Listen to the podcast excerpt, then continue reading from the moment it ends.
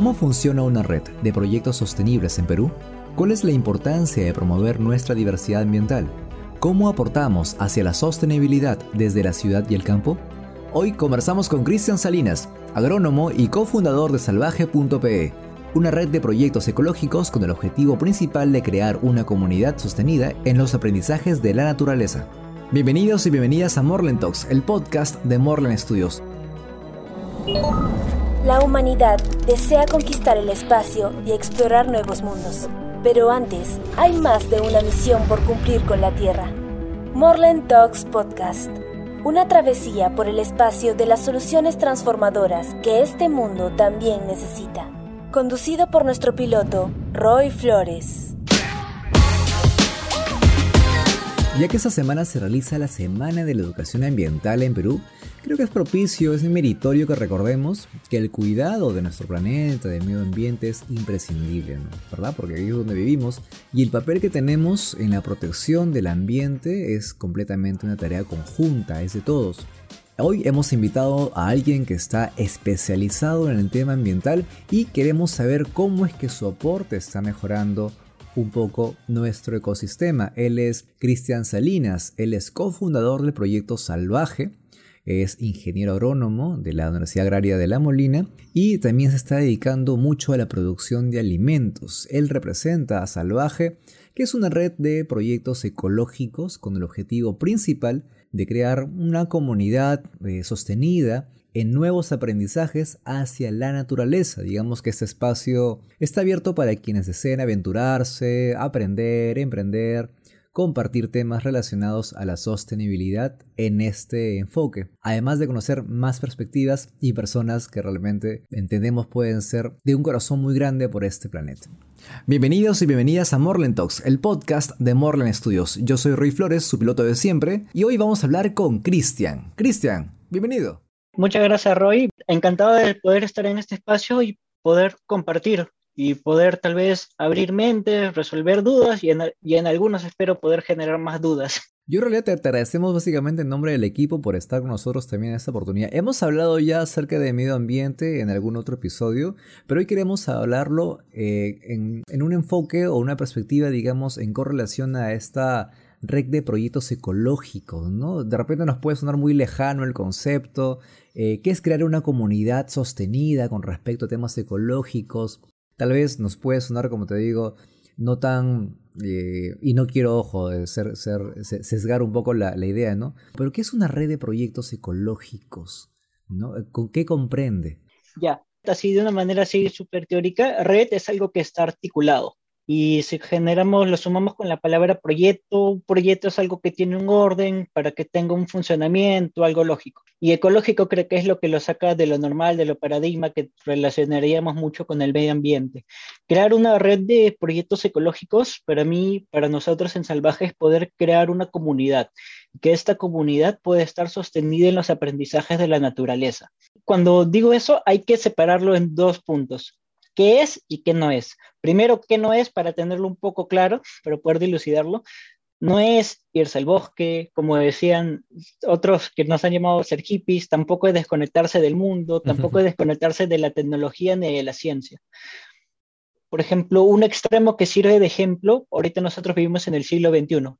Nosotros, bueno, por ejemplo, yo puedo vivir en un espacio donde construimos y cultivamos alimentos paralelamente de tener un trabajo como pasa como cualquier persona que vive en el campo. Tiene su propia chacra, tiene su propia casita y está trabajando en algo fuera, fuera de su chacra. La principal forma que, por ejemplo, podría tener yo en ese espacio la forma de adquirir servicios o tal vez apoyo, puede ser de una parte económica y también otra que es el trueque. El trueque significa intercambio de energía, no todo monetario.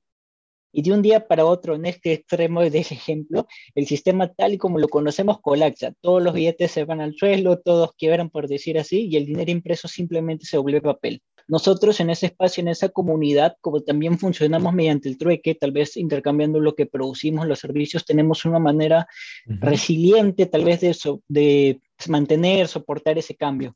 No es vivir aislado, la ciudad existe, los recursos, la tecnología, la medicina, los drones, todo es útil y tenemos que aprovecharlo de manera eficiente. Esta red busca que estos recursos, repitiéndolo, se vuelvan a utilizar eficientemente. Lo que tenemos donde vivimos no va a satisfacer en la totalidad de nuestras necesidades que día a día van creciendo, van aumentando. Y ante esto, tenemos que saber qué es necesario para nosotros y qué no. Y lo importante de ser una red con esto ecológico es no olvidar que somos personas. Hay que disfrutar cada día, que cada persona tiene una energía única para poder intercambiar y darle un paso, darle paso a aceptar otras. Y también tener en cuenta que no solo se puede ser sostenible en el campo, se puede ser sostenible en la ciudad. Y ser sostenible en la ciudad no significa que no vas a generar ningún recurso, sino que vas a aprovechar lo que tienes y vas a poder tal vez en algunos casos minimizar lo que tú ya necesitas. Qué lindo lo que comentas porque me estás hablando acerca de energía, entonces estamos dándole un punto de vista también holístico, ¿no? Entonces estamos tal vez eh, tratando de encontrar una perspectiva mucho más integral de qué es el cuidado del medio ambiente y mucho entiendo la correspondencia por parte de quiénes somos y cómo aportamos nosotros para esto. Con respecto a Salvaje, eh, Cristian, entiendo que la motivación que ha creado un poco, que ha surgido para que este proyecto se dé en pie o se dé en marcha, es un poco la congregación de diversas actitudes y diversas eh, técnicas también que vienen de diferentes personas o conglomerados que con algún tipo de conocimiento. ¿Y con quiénes creaste Salvajes? Porque entiendo que tú eres cofundador, porque de repente habría ahí un mejor amigo, habría un colega. ¿Con quiénes se creó este proyecto? Claro, principalmente nació de tres personas increíbles. Dieguito Diego Carguarí, creo que ahorita está en la selva, Gabriel Massa, que ahorita está en la ciudad, y Kevin Vigil, que, que, también trabaja con la mano con los alimentos. Ellos creyeron, bueno, siguen creyendo en un futuro sostenible, donde se pueda vivir en comunidad. Vivir en comunidad es que las personas tengan confianza, que cada uno pueda aportar y si no sabe un tema, compartir, compartirlo con esa persona de manera libre, porque esa persona sabemos que tiene una apertura en el aprendizaje. Tenemos un objetivo en común, creyendo que ese futuro puede existir y no olvidar que cada día es una alegría, cada día es una fiesta, por más conocimiento que tengamos, finalmente somos personas. Tengo la sensación de que ustedes se, llevan súper bien, honestamente, que, de que sus energías confluyen súper bien para el momento de, trasladarlas al tema técnico, al tema del trabajo en sí, ¿no? Claro, por, por, eso es algo que, algo que no es la red, no es algo hippie, porque ni, ni bien como que comienzo a hablar de las personas, lo holístico, o sea, entender las otras personas, no, no, es, no es que vivamos solo, viviendo como que en ese paradigma de las personas, vivimos en el punto que también hay que producir alimentos, pero el punto de inicio para producir alimentos o para construir tal vez una casa, hacer cosas de adobe, de quincha, es que las personas tengan esa confianza de, de poder seguir porque no todos sabemos todos, como dirían, somos eternos aprendices. Puedo yo saber de plantas y yo de manera abierta se lo voy a compartir a una persona que lo va a recepcionar.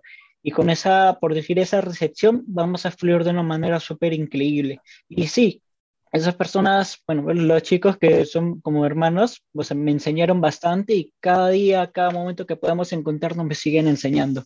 Yendo un poco al tema tangible, eh, Cristian, ¿Cómo es que Salvaje ha podido colaborar en proyectos? ¿Qué proyectos ha creado? ¿Qué proyectos ha colaborado? ¿En cuáles ha hecho sinergia?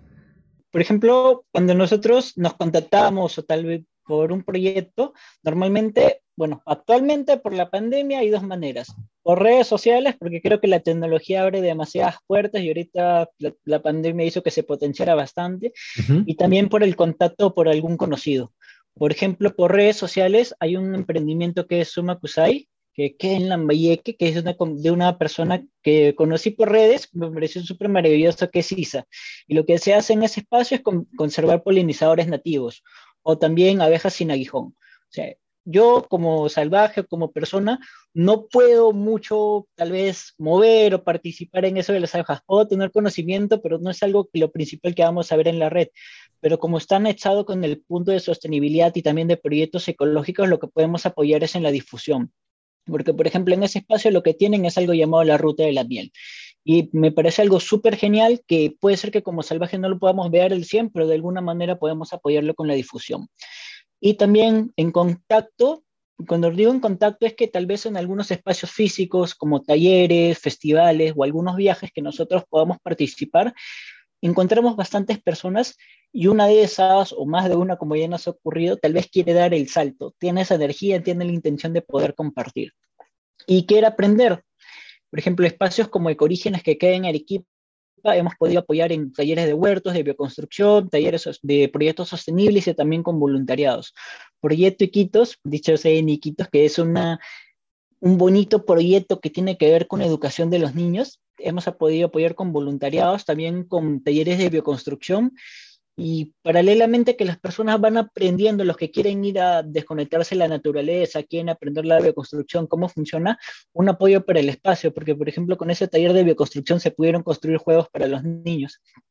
Otro espacio que es la Casa del Protector, que queda en Marcahuasi, voluntariados, talleres de huertos, Selva Verde, que queda en San Ramón, talleres de proyectos sostenibles, porque es como que a la par el espacio se va haciendo más conocido, nosotros tenemos la oportunidad de aventurarnos, conocer más personas y de esta manera, paralelamente o finalmente, aprender y divertirnos. Todos tenemos necesidades y hay que tener en claro algo, con lo que se dice bastante en la bioconstrucción. Una persona puede construir una casa en 10 días, pero 10 personas pueden construir mucho más que 10 casas en el mismo tiempo.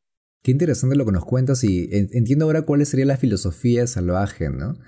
Eh, pocas personas que han estado en este podcast o, pocos proyectos de los conocemos también eh, vienen tal vez con un tipo de filosofía bastante marcado. Esto creo que, que enmarca realmente el trabajo que ustedes hacen.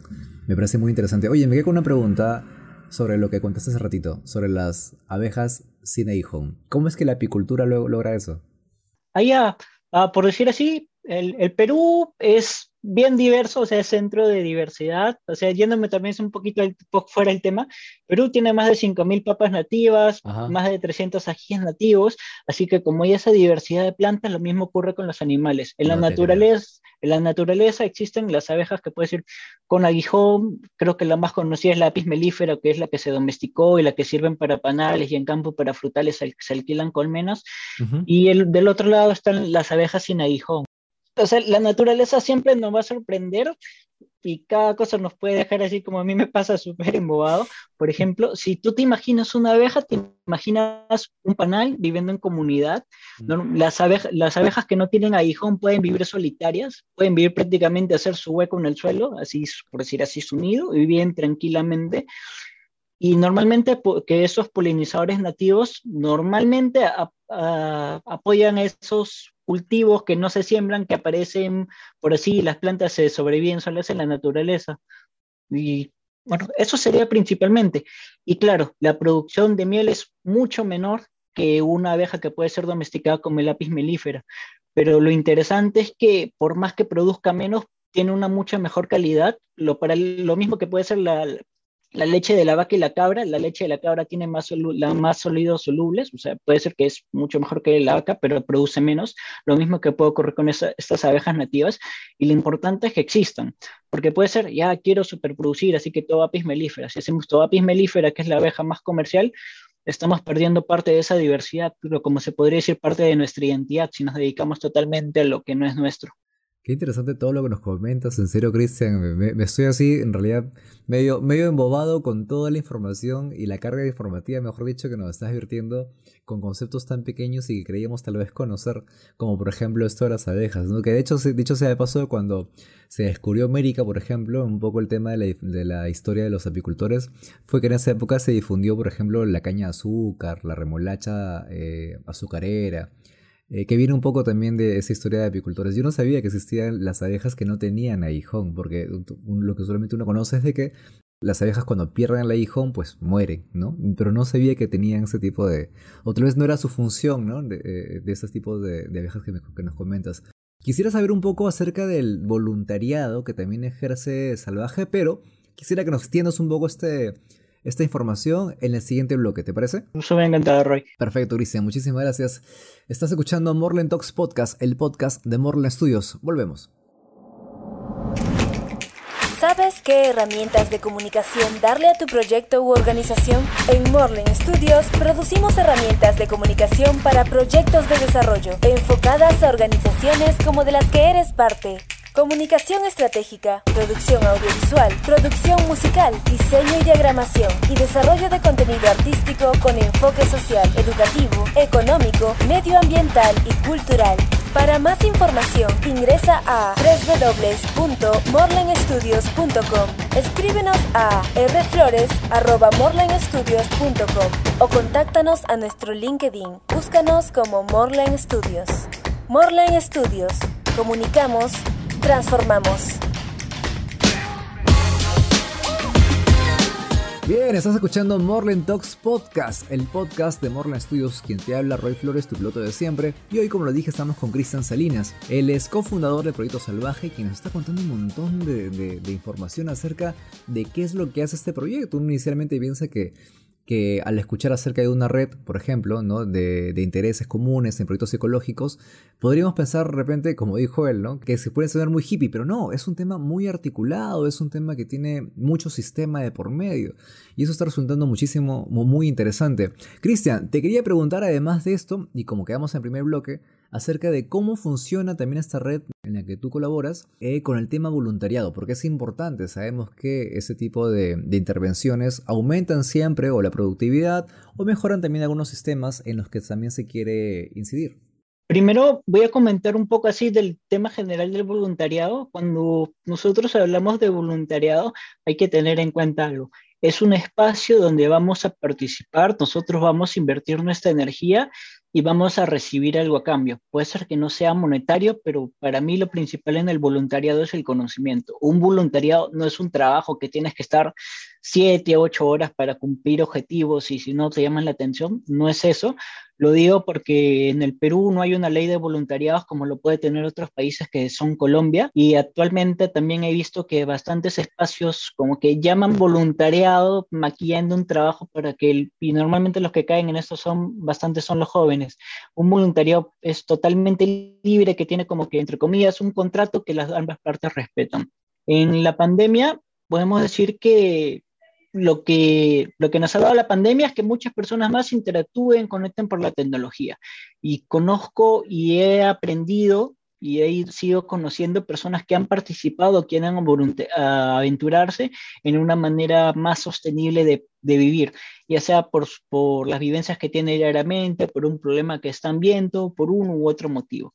Un voluntariado es un espacio abierto para estas personas que puedes ir apasionadas, puedan aventurarse, aprender y compartir. Normalmente en Salvaje nosotros tenemos actividades que pueden ser talleres, participar en festivales y nosotros abrimos cada cierto tiempo un voluntariado, que puede ser apoyando directamente a Salvaje o apoyando un proyecto que nosotros conozcamos. Por ejemplo, el último voluntariado que nosotros abrimos, que es la convocatoria de proyectos sostenibles que ya cerró, fue iniciativa propia de Salvaje.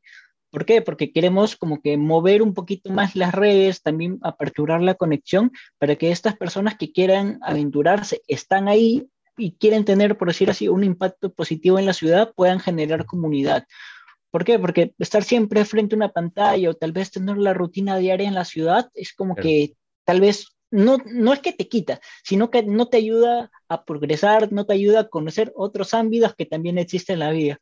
Por ejemplo, en, esta campaña de voluntariado con las personas que puedan llegar a participar, queremos potenciar campañas de reforestación, que es algo que tenemos, que teníamos parado, pero bastantes personas quieren seguir participando, mover que otros espacios que tienen voluntariados abiertos, abiertos puedan tener más difusión, charlas y talleres, y también aportar algo aportar bastante algo que es la vida sostenible en la ciudad, porque en Internet toda la información es abierta, pero no toda la información es verdadera. Y tratar tal vez de ayudar o direccionar, no con la verdad absoluta, pero sí con lo que nos ha funcionado y con lo que nos ha, nos ha venido teniendo resultados. Qué interesante lo que nos comentas porque entonces resumimos que la, el voluntariado en Salvaje es va para el mismo proyecto o también ustedes articulan para poder direccionar ese voluntariado a proyectos diferentes que ustedes estén atendiendo o, atendiendo con su mirada, ¿verdad? Sí, definitivamente, porque no, no, nosotros no sabemos todo y también hay muchos espacios fuera de la ciudad maravillosa que pueden ser en la selva o en la costa que necesitan también apoyo y esos espacios también pueden brindar mucho conocimiento. ¿Cómo se puede ser parte de, este, de esta red de voluntariado, por ejemplo? ¿Cómo se puede eh, acceder a estas experiencias y esos temas en sostenibilidad que corresponden a, la ecología mediante ustedes? claro, los dos puntos de vista, desde la persona que quiere participar, por ejemplo, nos escribe porque no nos conoce, pero se anima, nos escribe por redes sociales. Dice, quiero participar, ¿cómo puedo, puedo formar parte? Sinceramente, si pasa eso, no sé ni qué decirle porque casi nunca nos ha pasado. El otro extremo es ya, hacemos una actividad, tal vez un taller, un festival, abrimos alguna convocatoria que estamos participando y las personas que llegan a estar en ese espacio, normalmente, por decir así, fluye la conexión, conectamos y con el tiempo como que siguen participando de alguna u otra manera o siguen mostrando interés. Y de esa manera nosotros los llegamos, por decir así, a invitar para que puedan participar un poco más, o sea, para que se sientan como que pertenezco a esto, pertenezco a esta comunidad porque nosotros nos agrada tu energía y nos gustaría que también sigas aprendiendo.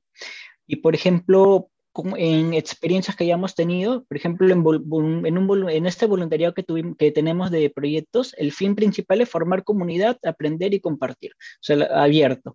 Y cuando nosotros hemos tenido, por ejemplo, voluntariados de bioconstrucción, deseable que la persona sepa un poco de bioconstrucción, pero no es una limitante, ¿Por qué? Porque siempre en cualquier espacio que se abre un voluntariado hay una persona dispuesta a enseñar. No es una prioridad que la persona tenga, tenga experiencia.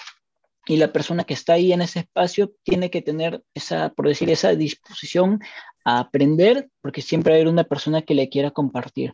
Algo que siempre pasa por mi cabeza, generalmente hay un anualmente hay un festival que es el Vámonos, que se da en tres localidades y por ejemplo, cuando hemos participado ahí, hemos podido apoyar, era construir un baño seco y también apoyar en dictar, enseñar producción de alimentos. Y por ejemplo, cuando abrimos el voluntariado, nosotros principalmente buscamos energía. ¿A qué me refiero energía?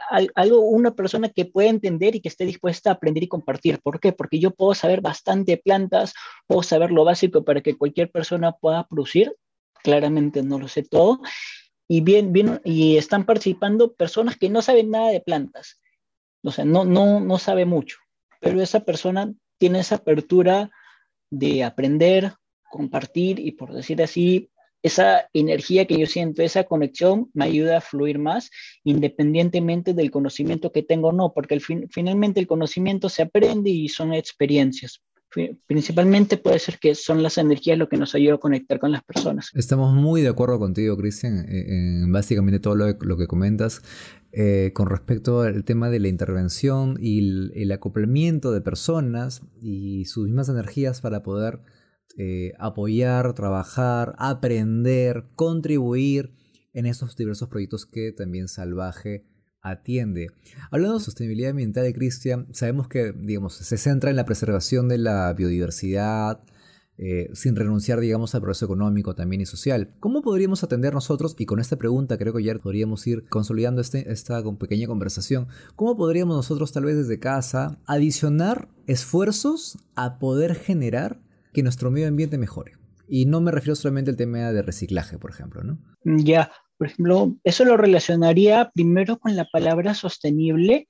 Cuando las personas hablan de sostenible, siempre se fijan de tres pilares, económico, ambiental y social. Pero hay un cuarto pilar que también es el político que bastantes personas están dejando de lado. Ojo, y el cultural también, ¿eh? Se hablan también de cinco pilares incluso. Sí, claro, súper super genial con eso. Por ejemplo, cuando decimos ambiental, por ejemplo, en lo ambiental puede ser reciclar, chapitas, pero también es dejar de consumir tal vez algunas cosas que son súper procesadas, súper procesadas como las azúcares, las mayonesas. ¿Por qué? Porque son cosas que no son, que no son necesarias en nuestro cuerpo. De todas maneras, cada uno es libre de consumir y tienen un súper proceso que hasta utiliza bastante energía detrás. En lo social, porque es algo que yo considero, creo, lo principal, es entender a las otras personas. Puede ser que ahorita, por ejemplo, cuando comenzó la pandemia, conversé con una chica que quería participar en el voluntariado. Yo le pregunté, ¿qué crees que has hecho de sostenible en la pandemia? ¿O cómo crees que has aportado? Y ella no lo tenía muy claro, y es como que conversando, algo que ella hizo que le pareció muy pequeño, pero, pero para mí es súper valioso, que ni bien comenzó la pandemia, en Internet comenzó a informarse para que su, que su familia, sus amigos, por decir así, se protejan y compartirles la información. Eso también nosotros lo podemos relacionar con sostenible. ¿Por qué? Porque si nosotros no estamos bien como personas, no podemos dar ese paso para poder hacer un extra por nuestra ciudad o por, o por nuestro medio ambiente también. Claro, claro, entendemos que es un tema más integral a solamente hacer una acción eh, en específico. Cristian, Agradecemos muchísimo todo lo que nos has comentado el día de hoy, toda esta serie o esta cantidad de información que nos has compartido, realmente es valiosísima. O sea, creo que y nos damos cuenta que tienes el tema bastante bien estructurado, bastante bien claro. Pero me gusta, ¿sabes qué, amigo? el concepto que ustedes manejan o la cultura interna que tiene de repente en este caso salvaje.p. Cristian, muchísimas gracias por tu intervención. Ah, muchísimas gracias, Roy. Y Gracias por dar este espacio para compartir. Y algo que les diría a todos es aventura en sí la vergüenza debe quedar en segundo plano. Debemos abrirnos a vivir, por decir así, en plenitud. Tampoco les digo libre albedrío, vivan su Sodoma y Gomorra, todo finalmente con mesura. Y sigan viviendo, pero el voluntariado es algo hermoso. Sí, sí, eh, hemos tenido algún capítulo acerca de voluntariado específicamente y cada vez que tenemos conversaciones con diferentes actores dentro del ecosistema mismo de, la sostenibilidad en diferentes aspectos, eh, también nos comentan siempre lo mismo. Creemos que voluntariado siempre es, siempre es crecer como persona, ¿verdad? Eh, nuevamente, Cristian, y a, todo el equipo de, Salvaje, muchísimas gracias por haberse dado el tiempo de estar con nosotros en Morland Talks Podcast. Agradecemos que también su iniciativa esté mejorando los aspectos, algunos aspectos de este planeta, como es en el caso ambiental. Y es que para eso está este podcast, ¿no? Para poder conversar con diferentes actores, con diferentes personas, grupos, eh, que siempre están tratando de poder mejorar ¿no? Eh, nuestro entorno, no solamente por el bienestar común, sino también por un bienestar futuro, que es lo importante. Finalmente, nuestra generación tiene que darle paso a una generación que viene, eh, un lugar donde puedan también vivir bajo un ecosistema bastante agradable e integral. Esto fue Morland Dogs Podcast. Hemos conversado rápidamente con Cristian de Salvaje, quien ya seguramente tendremos luego la oportunidad de poder estar con él en un episodio eh, futuro. Gracias por estar con nosotros. Recuerden que tienen también el acceso a YouTube tanto con Spotify. En ambas redes sociales pueden encontrarnos. Hay contenido que ponemos en YouTube que no está en Spotify.